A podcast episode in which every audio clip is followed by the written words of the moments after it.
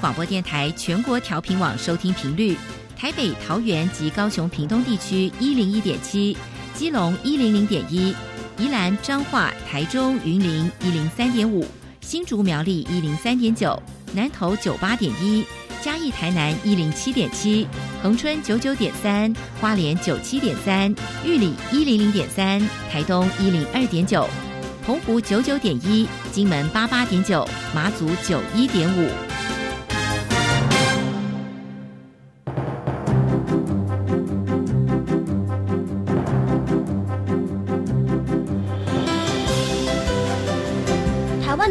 怎么做，才能使孩子面对未来的社会呢？当我们期待学习者改变的同时，也期待教师的教学方法跟着改变，家长的观念也一起改变。一起携手，协力同行。于林校长带您探索、自发、互动、共好的十二年国教新课程，听见台湾教育的改变。欢迎收听《国教协作向前行》。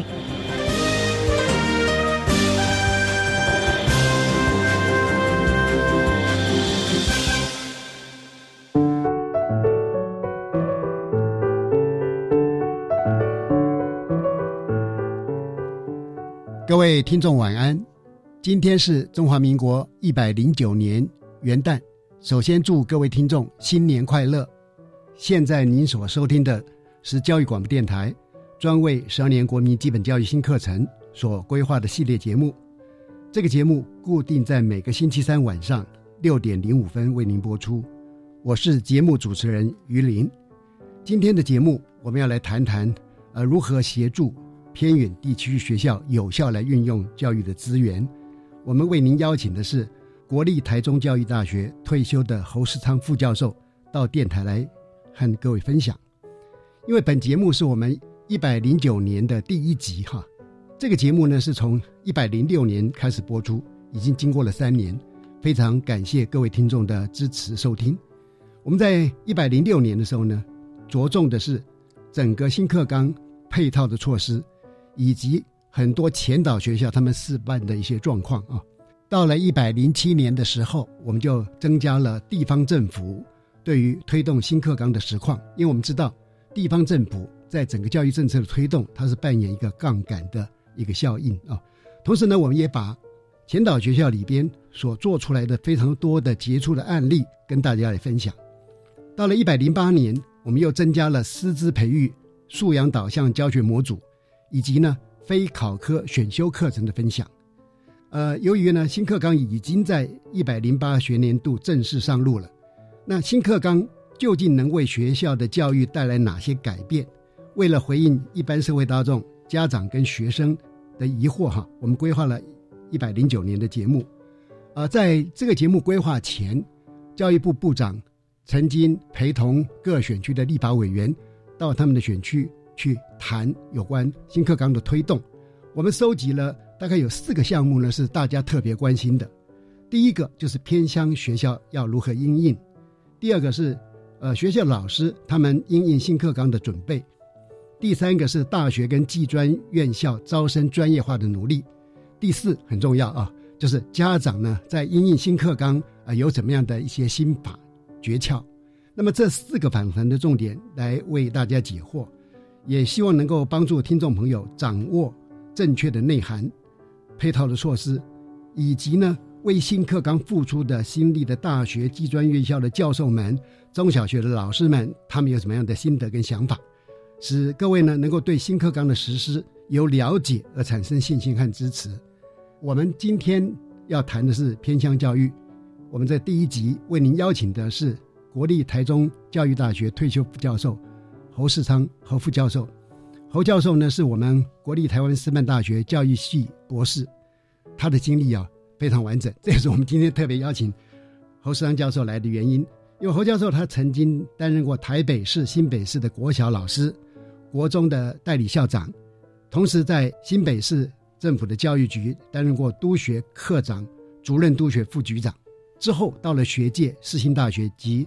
国立台中教育大学担任助理教授跟副教授，也就是侯教授的整个资历，对台湾整体的教育呢能够完全掌握。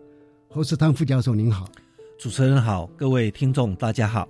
好的，呃，我们今天谈这个题目哈，可能社会大众会有一个疑惑，就是说，偏向教育啊，长期以来，我们的政府、民间的善心人士、慈善团体啊、大学的教授、大学生，那么社团等等宗教团体，都常常的挹注了大量的经费，付出了很多的爱心。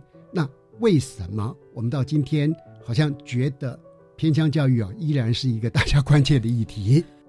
因为偏远地区的学校相对来讲，在先天上、地域上，它就有一些比较不利的地方。是，譬如说，它地处比较偏远，对，交通比较不便。嗯，因此呢，你的师资愿意去到这么偏远地方长久服务的，就会比较少。虽然我们对于有一些原住民的教师有特别的优惠保障等等这些，但是对于大部分的偏远地区，偏远地区不一定是山区。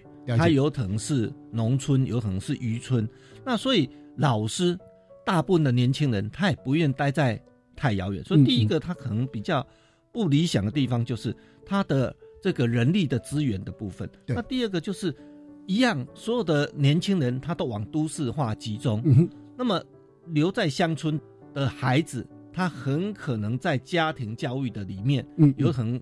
隔代教养，或是父母亲不常在旁边，也会产生另外一个问题。那第三个就是他的文化之际跟他的学习动力。这些偏远地区孩子，他看到的所谓他的未来的远景，因为经济的不发展，对，所以他看到他的未来可能紧缩于他所看到的眼界，他不知道这社会有多元的可能性。所以因此在偏远学校的教育里面，应该给这些孩子更多元的一个学习的机会跟发展方向。所以刚刚侯教授已经点出一个很重要的问题，它不只是所谓的纯粹的教育问题，它包含了经济、文化很多诸多的一些相关的议题。特别是刚刚您点到一个非常重要，就是师资问题哈。因为我们对原住民地区或者是说偏远地区的老师可能有一些加急，可是好像这些加急呢也不足以吸引他们长期任教。是，那一旦说老师的流动率很大。他的所谓的专业素养的，或者在这个学校文化、呃学术文化的累积等等，可能就造成很大的问题。所以，其实现在哈，嗯，呃，行政单位对于这个师资的部分，偏远地区学校师资，其实是有一些措施去做处理的。是。哦，譬如说，我们对于所谓的公会生的分发，我们对于所谓的师资运用的优先顺序，我们都有做一些排序。嗯，那另外，其实偏远地区学校的师资还有另外一个问题，因为它学校规模小，哦，所以就造成说，它的专业的教师很可能不足以容纳一个专业教师。譬如说英语老师，我只有呃三个班、六个班，那我英语老师授课结束有十几、二十节。我没办法，一个学校聘不了一个专业老师，他可能要兼其他课程。嗯，所以我们现在大概就有所谓的，呃，行政大概就会所谓的制定的所谓的合聘教师或巡回教师的办法。那甚至我们鼓励在一般地区学校任教很优秀的老师，他可能已经孩子长大了，或是他没有其他后顾者，他可以有几年的时间到偏远地区去服务。那我们给他。保留原底缺，就是交换对交换教师的部分 是。那这个都已经制定办法。那那另外还有一个说，你如果自愿到偏远地区服务，除了刚刚讲的偏远加级之外，还有一个奖励办法哦，类似这样的部分，都是希望稳定偏远地区的一个师资。是是。我想师资的部分已经朝这方向去处理，但是我们必须不可否认的就是说。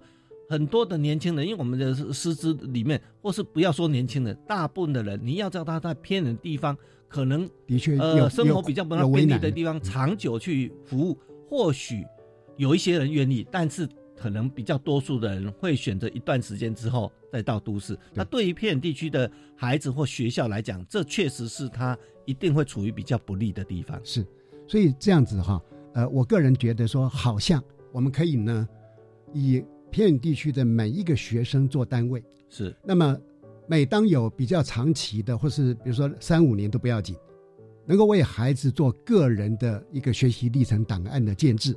那么当有不同老师来的时候，他能够快速的交接，甚至于说在交接的老师之间会产生呃一个教师专业社群的发展等等，可能会使他们在转换的过程里边对孩子来讲会更加的顺畅。是是是。基本上主持人这样讲，它是一个方法啦，一个方式啦，就是说学习历史档案也好，或是这个 IEP 的个别化教育计划也好，嗯对孩子确实是有帮助。嗯但是我个人我比较倾向孩子的主动学习，也就是说，其实师资只是我们问题之一，它是不是绝对会造成教育的这个失落或其他的问题？我不这样认为，是反而是我们应该去塑造，或是我们应该去形塑我们偏远的孩子，或是其实连都会的孩子也是一样，只是都会孩子自基层比多一点。每一个孩子他对未来有一个愿景，他对自己有一个自信，那这个是很重要的。嗯我举个例子来讲哈，我我曾经跟团体到偏远地区去访视，是。那曾经跟这个老师聊起来，这个老师在这偏远地区服务已经很多年了，嗯他也很希望把这些孩子带起来，嗯嗯。但他跟我们讲一件事情，他说我们的孩子在山区里面，他只看到父母种高丽菜，他的前一代种高丽菜，他 他的父母种高丽菜，高丽菜。他父母告诉他，你读的再好也没用，以后你就是种高利菜。啊所以这孩子的学习动机就很弱了，了解他也不知道这社会其实还有很多多元的发展。所以其实我刚刚在讲的意思是说，我们现在怎么让孩子知道这个社会其实它有很多发展的机会。啊在国小、国中阶段，我们对孩子不是固定说你以后就做什么，而是给他很多的可能性，让他从这个可能性里面去寻找自己的机会跟兴趣。我们希望每一个人将来不是赚大钱，不是学业很成就很高，但每一个人都觉得很快乐、很幸福。是这是我个人的教育观，这是很重要的。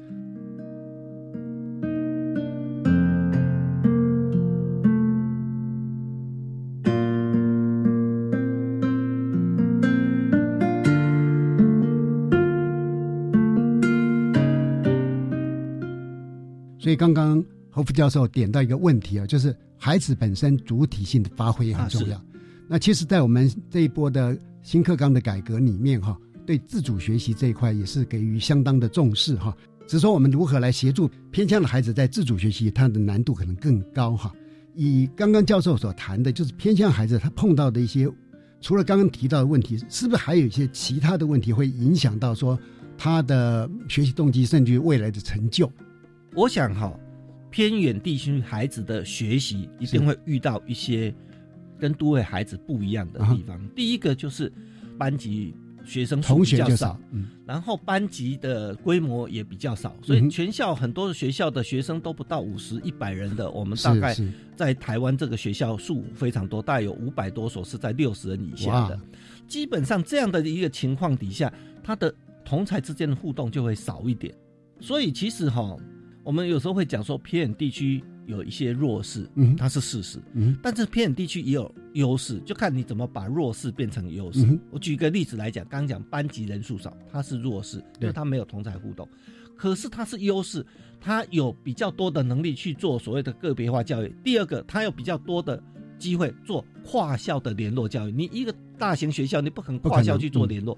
可是你小型学校，我举个例子，在坚实地区，他们现在到国外参加合唱比赛都得很好的成绩。是。他是三校的学生联合去组这个合唱团的，嗯嗯对，他给每一个孩子机会去尝试去做这一个，所以在一般的都会学校他是做不到这一点，对，所以也就是说，我们怎么样？刚主任在讲说，学习他有怎么去转化这些部分，我觉得最重要就是把弱势转化成优势，嗯嗯。哦，把威胁转化成机会，让孩子知道我们怎么样去做啊。事实上，我们等一下会提到，现在行政单位做了很多我觉得很不错的东西，是可以让我们刚刚讲的怎么去转化这一部分，嗯哼，可以做的呃还蛮有机会的。嗯我想我们等一下可以再就这一部分再来谈。的确，刚刚呃何副教授特别点到这一点哈、就是说到底是优势或劣势，这要看我们如何去面对，如何去应应嘛。那甚至于威胁也可能变成机会哈、是尤其已经举出坚持像那个例子，所以看起来哈，可能在偏远地区，它可以以乡镇做一个区块，或者是一个更小的区块，但是有跨校之间的一些联动。是呃，一方面他们跟都会地区的互动哈，除了实体的互动之外，现在网际网络在整个台湾也成型了哈。是我们要如何来运用这一块啊？其实也是可以未来来加以思考的。我想哈、嗯第一个就是刚刚主持人提到，就是说区域的一个合作，这个其实我们已经推动了一段时间了。那么其实成效也蛮不错。我举几个例子来说好了。第一个就是说，刚我们不是讲到师资的不足的部分，或是稳定度不够的部分，尤其是专业师资的部分。嗯偏远地区学校大概英语老师跟所谓的艺能教师的这个部分是缺乏最严重的。那为什么要缺乏严重？因为他的课不多。不足以聘一位老师来专门教学校规模的问题。如果你是用兼任的，他可能专长不在这一部分。是，可是我们在偏远地区推动这个策略合作之后，那么我们发现很多的学校开始去做这个。我举一个例子来讲，是宜兰的壮维国中，他跟他区域的国小去合作。那么这个壮维国中发现呢，他的国中一年级的新生入学呢。英语的程度好像跟比较低落一点，呃，他想象的英语老师想象的 还差一点，所以他们就借由国小的英语老师跟国中英语老师的面对面座谈，座谈完了之后，国中老师发现一件事情，就是国小老师不知道国中他很需要什么样的基础能力，而国中的老师不了解国小的英语教学主要目标是什么。因为我们其实我们在这个教学目标上面哈，国小是以生活化为主的，对对，所以它是以发表啊、听力啊这些为主，它记忆单字是不是那么重要的？对对对。但是国中，因为它后面有一个会考，所以国中老师很重视 基础学历这一块，基础的单字嘛。我们现在不是有五千的基本单字嘛？哈，等等这些的。那国小老师他并不着力，所以他们讨论之后发现这问题，你知道，壮维国中的英语老师自愿。到国小去上一个小时的英语课程，每个礼拜去帮忙上这课程，让国中小的英语将来再衔接高年级了，能够衔接起来。那这个部分就是我刚刚讲的，其实我们在偏远地区可以这样做，在都会地区是做不到的。那也是因为这样，所以我们刚刚在讲很多的可能比较缺憾的地方，透过这样的策略的合作都可以做得到。那我再举一个例子。宜兰的南澳高中跟这个呃新竹的凤冈国中，嗯他们跟区域的学校，他们就合作一件什么事？每一个学校但每年都要办一个运动会。你知道，大型学校办运动会没什么了不得，学校人力多。对对对。小型学校总共才十个老师要办一个运动会，那累死全校的人。嗯。因此，他们就是联合几个学校一起办运动会，所以。一个学校以前要办整个运动会的全部，现在只要负责典礼组，嗯，另外一个学校负责呃竞赛组、竞赛组 等等的，一个学校负责一部分。然后学生呢，以前只有几个人跑起来也不没意思，也也也也也没有太多的 也没有观众。那他现在有校别跟班别的竞争哦，他除了为自己班级加油，还为为自己的学校加油，所以他运动会就变成热闹很多。因此，整个教育的活络性就变高了。而且不要忘记。我们的学生这时候看到不同学校的人，他的视野就变大了。嗯，那他有可能今天第一次第一年他是在 A 校办，第二年移到 B 校办，所以他的场景也转换了。所以对于学生来讲，他的刺激范围变大，这就是我们现在一直希望推动的，就是说偏远地区的学校的教育要让它活化。那它的转化的部分必须要让它多元，然后让孩子随时可以接触到不同的。我想我刚刚这样讲的主要的原因就是说，我们刚在讲有一些困境确实是存在，但是现在学校里面，尤其我们的老师、校长组们真的很用心，嗯，所以也得到一些很不错的成效。了解，也就是说，刚刚教授举的例子哈，正好是说明了如何把那个威胁啊变成机会。因为当我们真的面对这个问题，而且我们有心去解决这个问题的时候，会找出很多种不同的策略。是，那么就您的观察哈，偏乡教育它最需要的资源是什么？这个部分哈，我觉得是这样啊。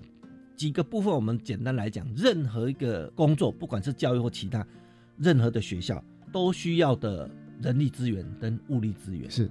哦，那人力资源当然就是我们所谓的相关的教师啊、职员等等这些。物力资源当然就所谓的设备啦，还当然包含经费。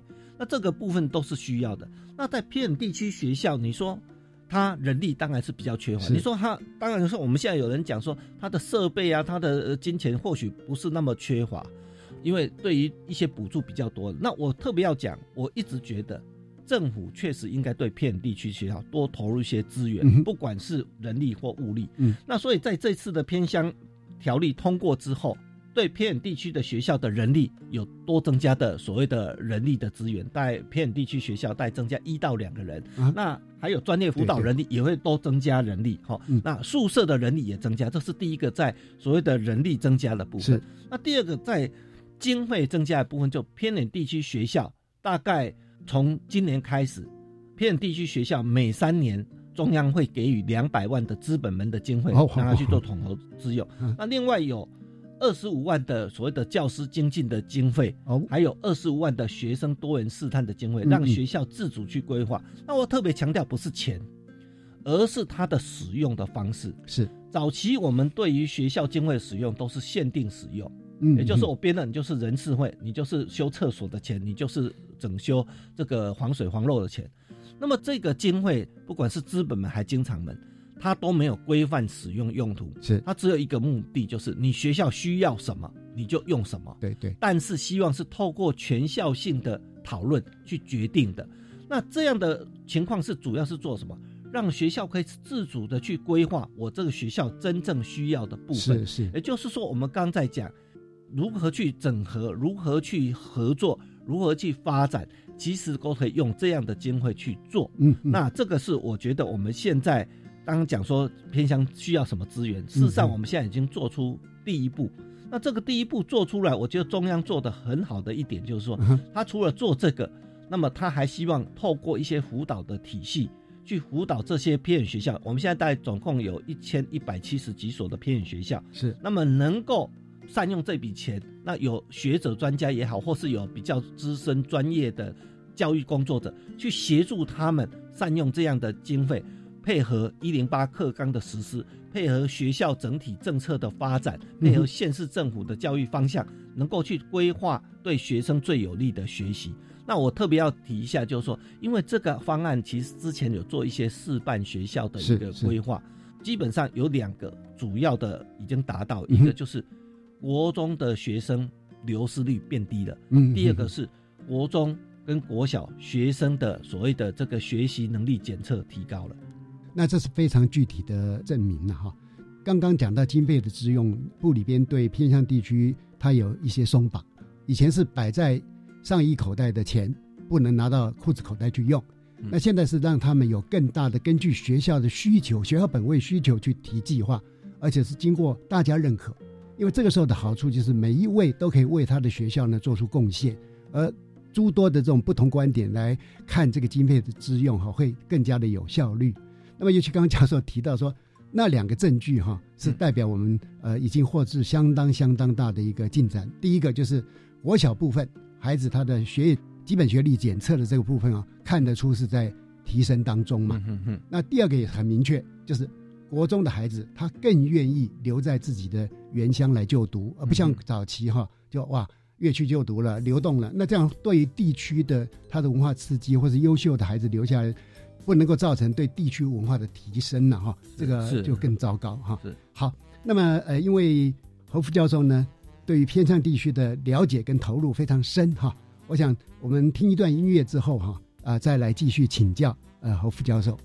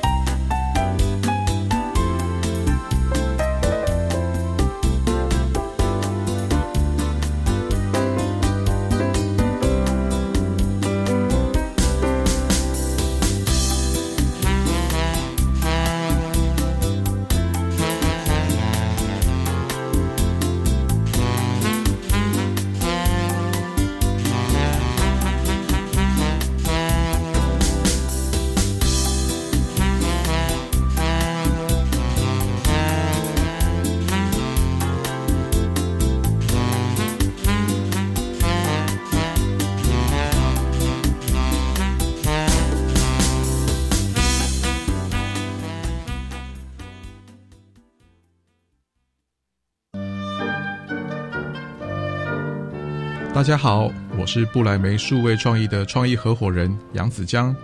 在新的一年呢，祝福各位听众朋友可以透过善用数位科技，找到人与人之间更良善的互动。同时，也祝福教育电台可以继续创造令人如雷贯耳的内容，为听众带来如沐春风的感受。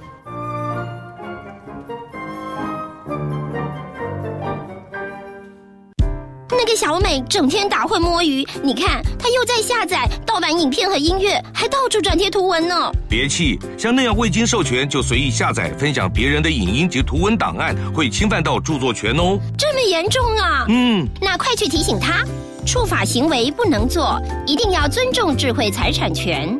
智慧局提醒您，禁止网络非法下载影音、图文及照片等著作，以免触法。以上广告由经济部智慧财产局提供。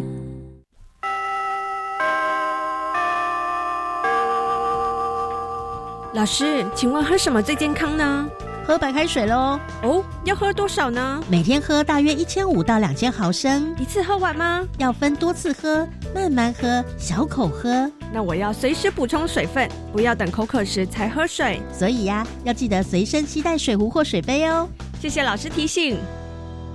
以上广告是由教育部提供。大家好，我们是台湾弦乐团。我们都在教育广播电台。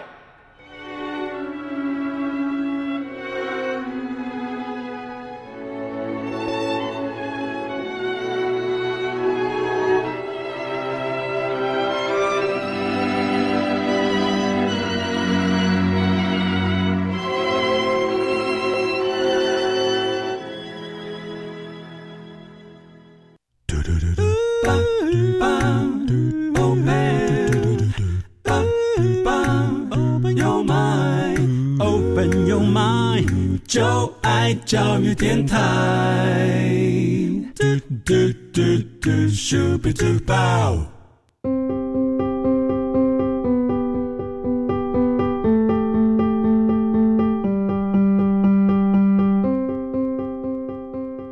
各位听众晚安，您现在收听的是国教协作向前行。我们今天邀请的是国立台中教育大学退休的侯世昌副教授，来跟我们谈谈。怎么样协助偏远地区学校有效来运用它的教学资源？呃，刚刚在上半场的节目啊，教授特别提到哈，有一些是比钱更重要的。您特别举例啊，就是在跨校合作，它对整个地区带来的正面影响这一块，是不是麻烦？侯副教授为我们再做一个详细的说明。好，谢谢主持人。我刚其实提到主要是在师资人力的部分。是。那我在想哈，其实偏远地区学校的资源整合里面，还有很重要的一块是属于所谓的物力的部分。那这里面包括设备跟经费部分，或是行政的整合。那我就先谈一下行政整合的部分。那其实这个部分在以前我们叫做策略联盟，是也有做过。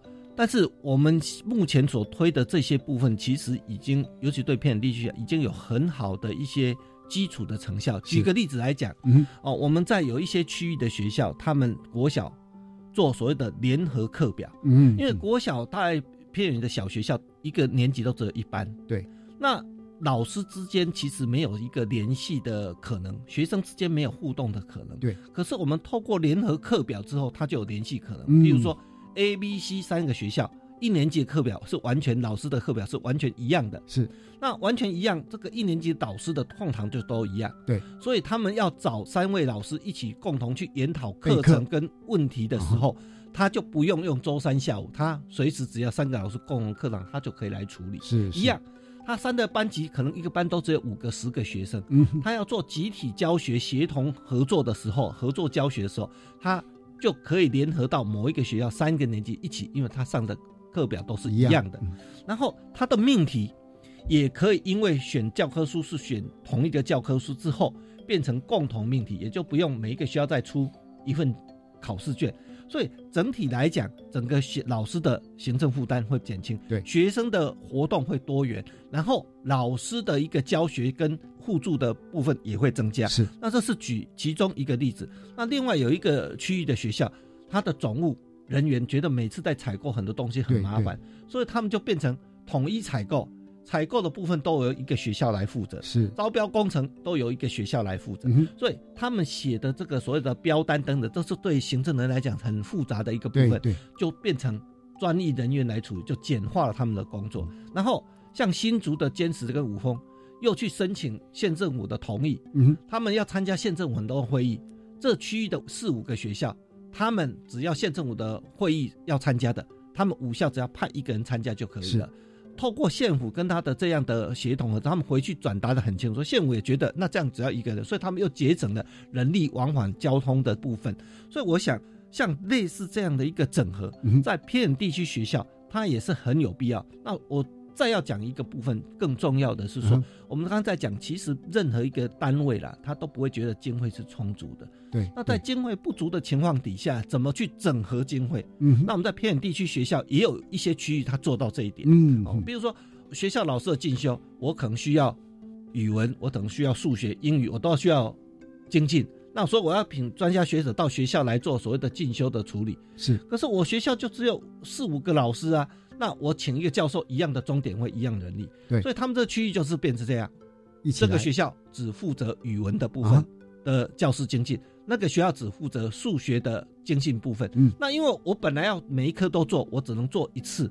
可是我如果只做数学，我可能可以做三次。嗯，那因此呢，他学校的共同的部分，比如说我做数学，各校的数学老师都到我这里来；嗯我做国语文，各校的语文老师都到我这里来。是，那我做这个进修的负担也少了。嗯我老师参加进修的机会也变多。以前一年可能只参加两次，现在一年要参加五次、六次都可以参加。是是那他的机会又变多了。嗯那透过这样的整合，让我们的经费的效益达到更大。不嗯止这样，对学生经费也是这样。比如说，我今天要去做一个学生的校外教学，嗯他们以前是各校自己办，对对，那他们就联合三四个学校一起办。那这时候，因为你人数变多了，所以你整体的经费就会节省，然后人力也会节省。对。那我想这些都是属于我们刚刚讲资源怎么去整合，啊是一个有效的一个部分。是是。嘿。所以刚刚侯副教授提的这几个，我觉得偏远地区学校可以来参考，因为它包含很广，有所谓的垂直整合，比如说国中跟国小他们如何去互动啊，那也有水平整合，就是同一性质的学校可以把课表整合，把师资整合，教师进修经费采购啊，孩子的活动，那这个其实哈，我相信这个就比光是谈经费哈，要更加的对偏远地区的孩子他更有帮助了。是啊是。那么，因为呃目前哈，我 我们在很多访谈里面发现，大家很担心新课纲实施之后啊，偏远地区的学校它的跟都会地区的学校会不会产生更大的落差？不知道教授您对这个问题看法怎么样？其实我们呃所谓的区域的落差，啊一直以来都有这样的一个声音啊。那我对于这样的一个部分，我倒是有一些不一样的想法了。我认为一群孩子一定有这个学习能力比较强的，学习能力比较弱的。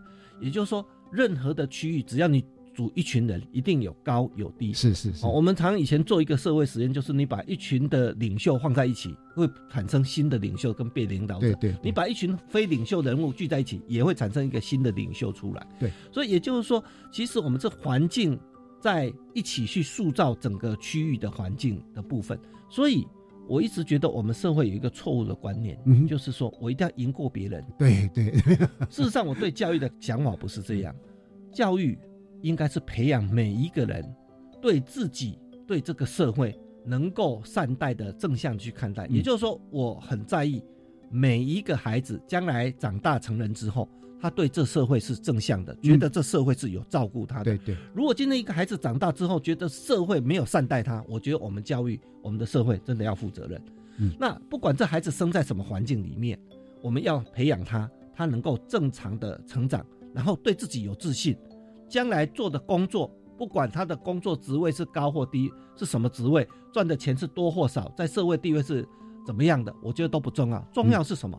他要很满意于自己，嗯嗯，然后他要很有自信，嗯，最重要的是他要觉得快乐跟幸福，嗯嗯。那如果我们用这样的角度去看，刚刚主持人所提到问题，说，哎，课新课纲实施了之后，是不是偏乡跟都会会有落差？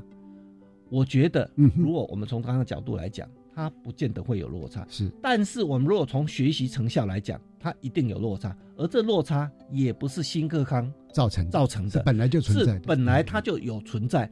我以前常跟老师讲一件事情：你把班上最后一名一直辅导他，让他变成班上的第一名好了。但是又会产生一个新的新的最后一名，所以重点不是我们再把一个孩子往上拉名次，而是其实我们以前都讲了，你必须让他具备适应这个社会的基本能力。所以以前早期我们的课程里面叫做基本能力对对的部分，那现在是在讲素养。其实我要强调一点，就我个人来讲。我很赞成现在去做素养教育的一个培育，是因为能力不代表你愿意去把它做出来。我有能力不乱丢纸屑，但我可能还是会乱丢。是，可是素养是不管有没有人看到我，我都不会乱丢纸屑。是，这是我公民的素养。所以一个素养是在没有任何的压力、没有任何人监督的情况底下，能够自然的显现出来，这是素养。能力是代表我有做到的能力而已。嗯，那有做到能力，愿意在。独居的情况之下，没有人监视的情况，也愿意去做社会正确的事情，那这是一种素养，真正的内化了。我们应该去强调一个孩子从小到大的素养的培育，而且我们现在在尊重别人、认识自己这部分，也应该多去加强。尤其我们对偏乡的部分，我刚刚有提到那个例子，种高丽菜的这个例子，孩子。不能让他在偏远地区，他的视野只有偏远地区这样的一个视野。怎么让这个孩子能够到都会地区有交流，有这机会？所以为什么中央开始给偏远地区学校至少有二十五万以上的学生多元试探，让他有机会去做这个试探？我觉得让他到都会地区去看看音乐表演呐，让他去参加一些义文活动啦、节庆活动等等。让我们孩子的视野放大，嗯，我觉得这是我们社会对这个孩子偏远地区孩子必要有的责任。的确，我想哈，城乡的落差是存在的啊，这是一个事实啊。但是并不是因为新课纲的推动造成的了哈。呃，反过来讲，因为一零八课纲它很重视缩短这个差距嘛，嗯，所以在师资准备跟设备上也都逐一清查。那国教署它也是一定确定要到位。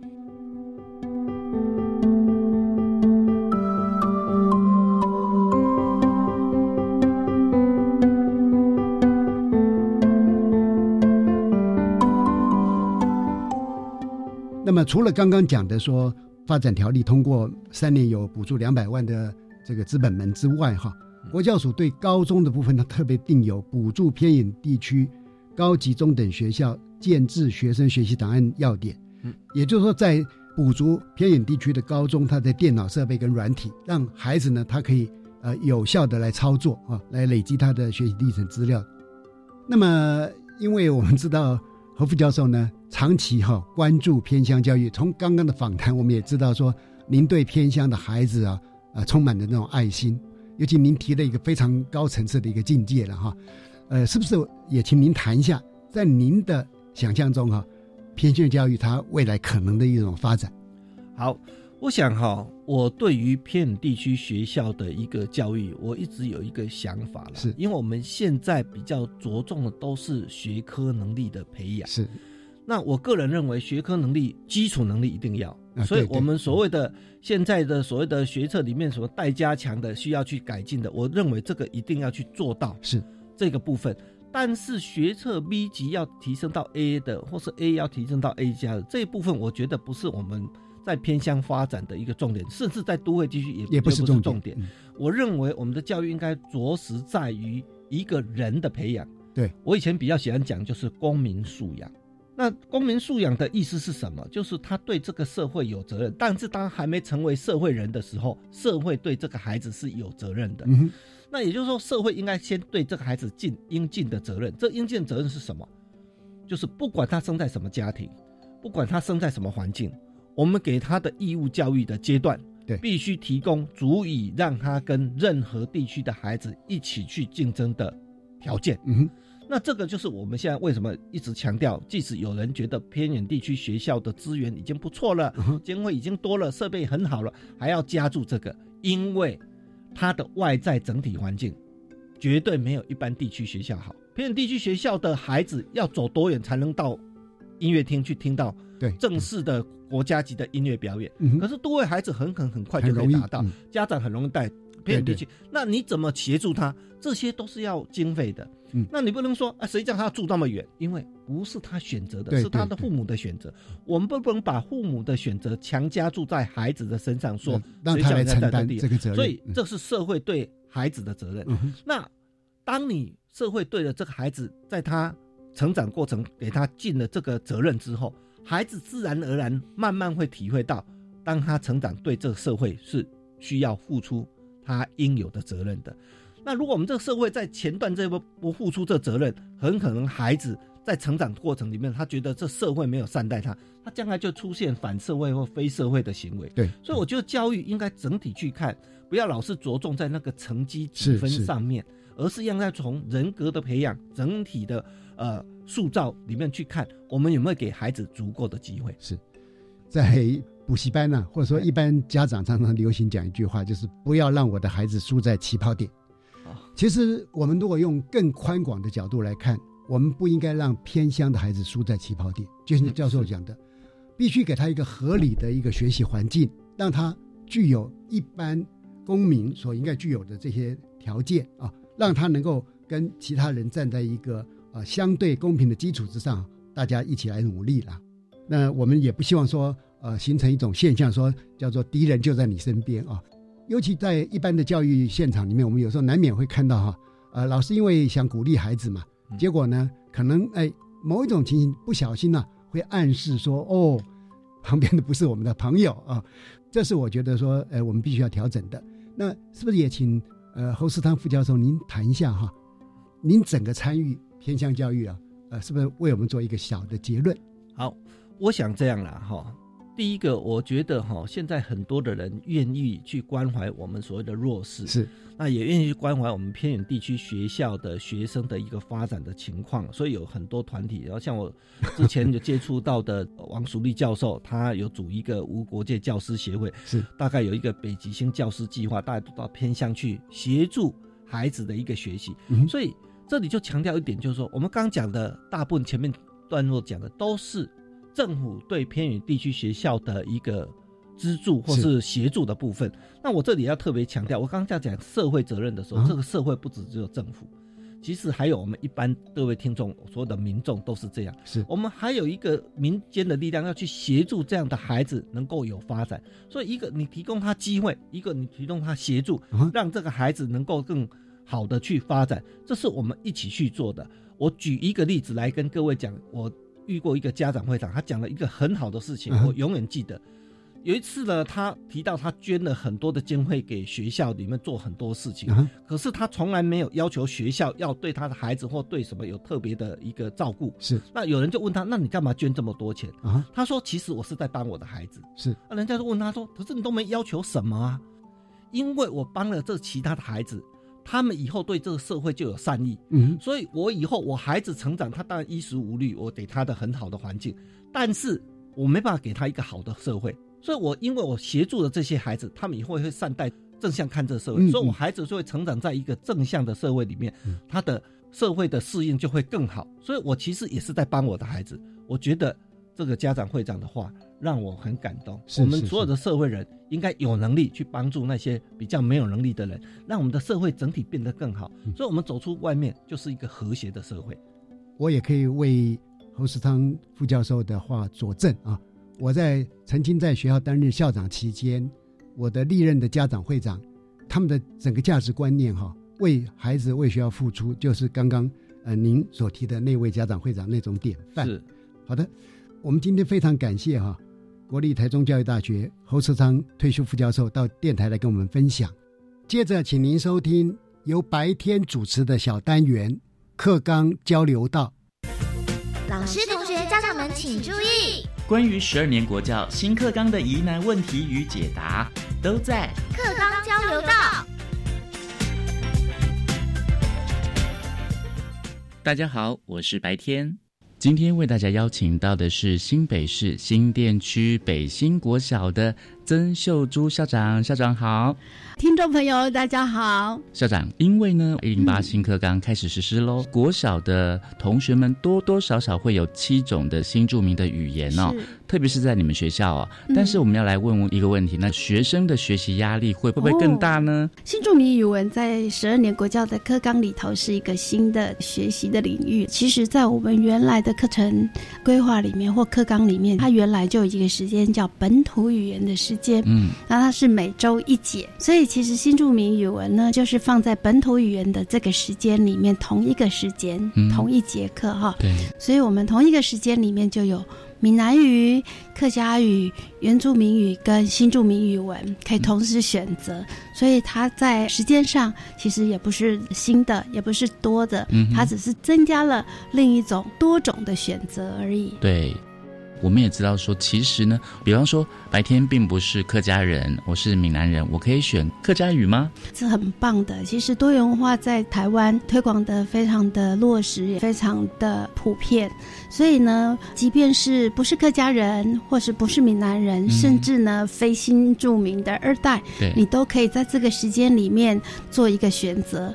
不过闽南语、客家语、原住民语跟新著名语的其语呢，你只能选一种哦。但是你非这样的二代呢，你是一样有选择的权利。嗯哼，郭校长，因为我们知道说，像新著名语就有七种嘛，柬埔寨语是不是最难的？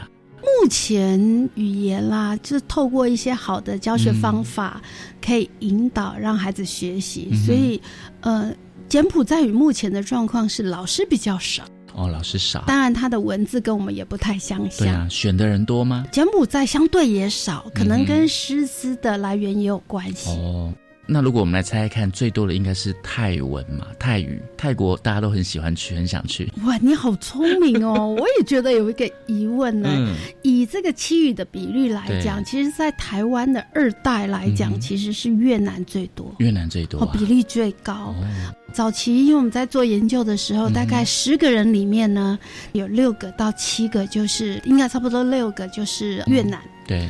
然后十个里面有两个是印尼，泰国的大概一。就是十个人里面有一个，对，那其他就是差不多零点五，其他的比率啦，哈，相对的像缅甸啦、柬埔寨啊、菲律宾、马来西亚，其实在之前呢，我是说新著名的这个比率来讲，所以越南还是最高的。哦，那现在开课的比率也是最高，就是开课的学校数，越南跟印尼也是普遍的比较高。所以新二代的选择就是越南语为第一就对了。对，但是我真的要讲，我也觉得这个我特别在北新哦。嗯，泰国选的人好多哟，所以你今天提到这个，我也觉得很有趣。是，所以真的是因为大家都喜欢去泰国玩嘛？还是说以后大家可能要把小孩子送到泰国去学语言？这个我也问过哈，我那时候就在想，我第一年就在推，其实我前几年就推，因为我们是十二年国教的前导学校。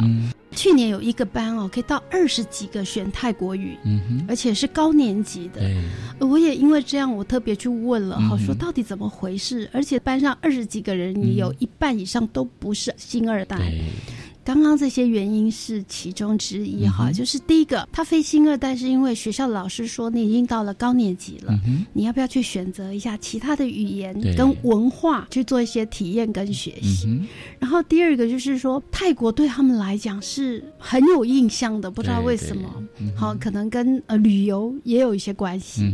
然后再来就是说，可能同才之间也有互相的同学跟同学哦，互相的招呼，好，一起邀约。去学习，嗯纠团哈，去学习。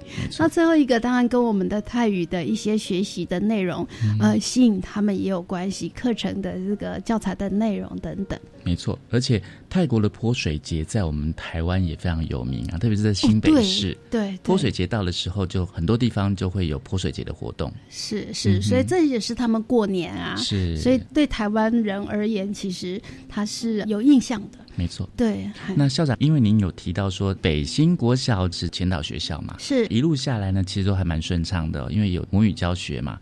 那再来就是呢，这个课程是一个礼拜一堂，对对，一个礼拜一堂课，所以根本就不会有压力嘛。基本上对啊，所以应该说他以往就在上课了，以往他就可以选修了。对，所以整个课程设计上，就是整个课程，整个整个结构嘛，哈，一周多少节课的这样，多少的堂数其实是固定的，并没有增加。是。然后第二个呢，就是说从教材的内容来讲，因为其实教育部呢也委托了我们新北市的整个辅导团队做这个教材的编辑。对，所以我们从一到九年级总共十八册，七语总共一百二十六册，我们的教材都编得非常的简单，而且呢情境式的，然后呢生活化。对，那最重要是很实用。是。所以呢，你的第一课里面呢，就跟老师问好，就三句话：老师好，同学好，然后我叫什么名字？那同学呢之间可以互相角色扮演，你当老师，我当学生，然后互相来演练。所以其实非常的有趣，好，所以在课程上呢，对孩子来讲应该是非常愉快的一件事情。像我们今天一月一号嘛，就是新年嘛，跨年。那我相信这个应该是普天同庆嘛，就全世界都在庆祝，西方国家都是十二月三十一号跨年。跨年了嗯，Christmas，哎，然后一直延续到这个 Happy New Year。那我们东南亚的国家呢，就是我们现在七国语言了哦，就是 有哪几国是比较特别的呢？对啊，这也是除了我们选修新著名语言之外的很有趣的，就是国际视野或所有的文化体验哈。在这七国里面呢，像越南呢，它一直以来就跟我们中华文化是很接近，一样是农历年。对，所以它过的呢都是跟我们包括习俗也都非常的相像。对，好，印尼呢，他们就是因为有那个他们宗教的因素，对，所以呢，他们有开斋节，嗯哼，他们非常重视开斋节。泰国呢，缅甸呢，跟柬埔寨，嗯，哇，他们就是泼水泼水节，就是四月份的时候，对，所以它不是我们一月一号，是。哦，对，然后他们泼水节，哎，他们也非常的呃欢庆，然后要把一些希望说把一些不好的过去呢呃送走，然后带回来一些新的好运，好未来一个好的这个开始。然后那个菲律宾它就会比较像我们的元旦哈，就是呃，它其实它过的是类似圣诞节，Christmas，Christmas，对。对对对，那马来西亚更有趣。了。嗯哼，马来西亚因为它有华人，它有印度人，它新加坡人等等，它其实也是多元的种族，所以他们一个国家过好几个年。对。所以不同的这个族群啊，好种族啊，他们会过自己不同的年，是对，所以这也非常的有趣。所以，我们北新国小的这个校长呢，曾校长就告诉我们说，其实呢，虽然是必选修的课程，但是因为课程非常的有趣，所以根本不会有压力。对，而且同时呢，在一个学校里头，如果你有开这么多的语言，像我们学校，呃，因为固定在礼拜二开课嘛，哈，所以礼拜二的这一天，我们都定母语日。是，那礼拜二的中午呢，我们小朋友都可以聆听呢不同国家的或者是不同语言族群的老师做介绍。嗯哼，所以它可以增加很多各国不同文化的这个资讯。是。好，所以我们还是要请教一下曾秀珠校长啊，就是呢，我们一零八课纲实施以来哦，这个母语的课程呢，其实不会为学生带来太多压力，但是会对老师带来压力吗？哦，也不会啊，因为像我们也都把它当学习啊，就是刚刚讲的说，每个礼拜二的中午，我们就可以去聆听啊这样的不同文化的介绍，而且更有趣的哦。如果你班上的孩子啊，如果有选做选修新著名语文呐，因为其实它除了语言以外，文化体验呢，其实也被呃非常的重视，所以常常老师有一些什么样的课程呢，他都会跟他讲说，回到教室里呀，跟你的老师啊，跟你的同学分享。对我还记得。啊，他们有一次那马来西亚做那个甜点吧，嗯，然后回去啊就跟老师分享，老师都好开心哦，老师也接受到他们上课的喜悦，对。好，那因为今天是过年嘛，所以呢，跨年的喜悦，我们就呃，请曾秀珠校长来跟我们说新年快乐喽！啊，新年快乐！嗯，好，Happy New Year！所以国小多了七种新著名语言，学生学习压力更大吗？没有，就是会很轻松、很快乐、开心的学习。是的，也祝福大家每一天都很快乐。谢谢校长，拜拜。我是白天课刚交流到下次再见喽。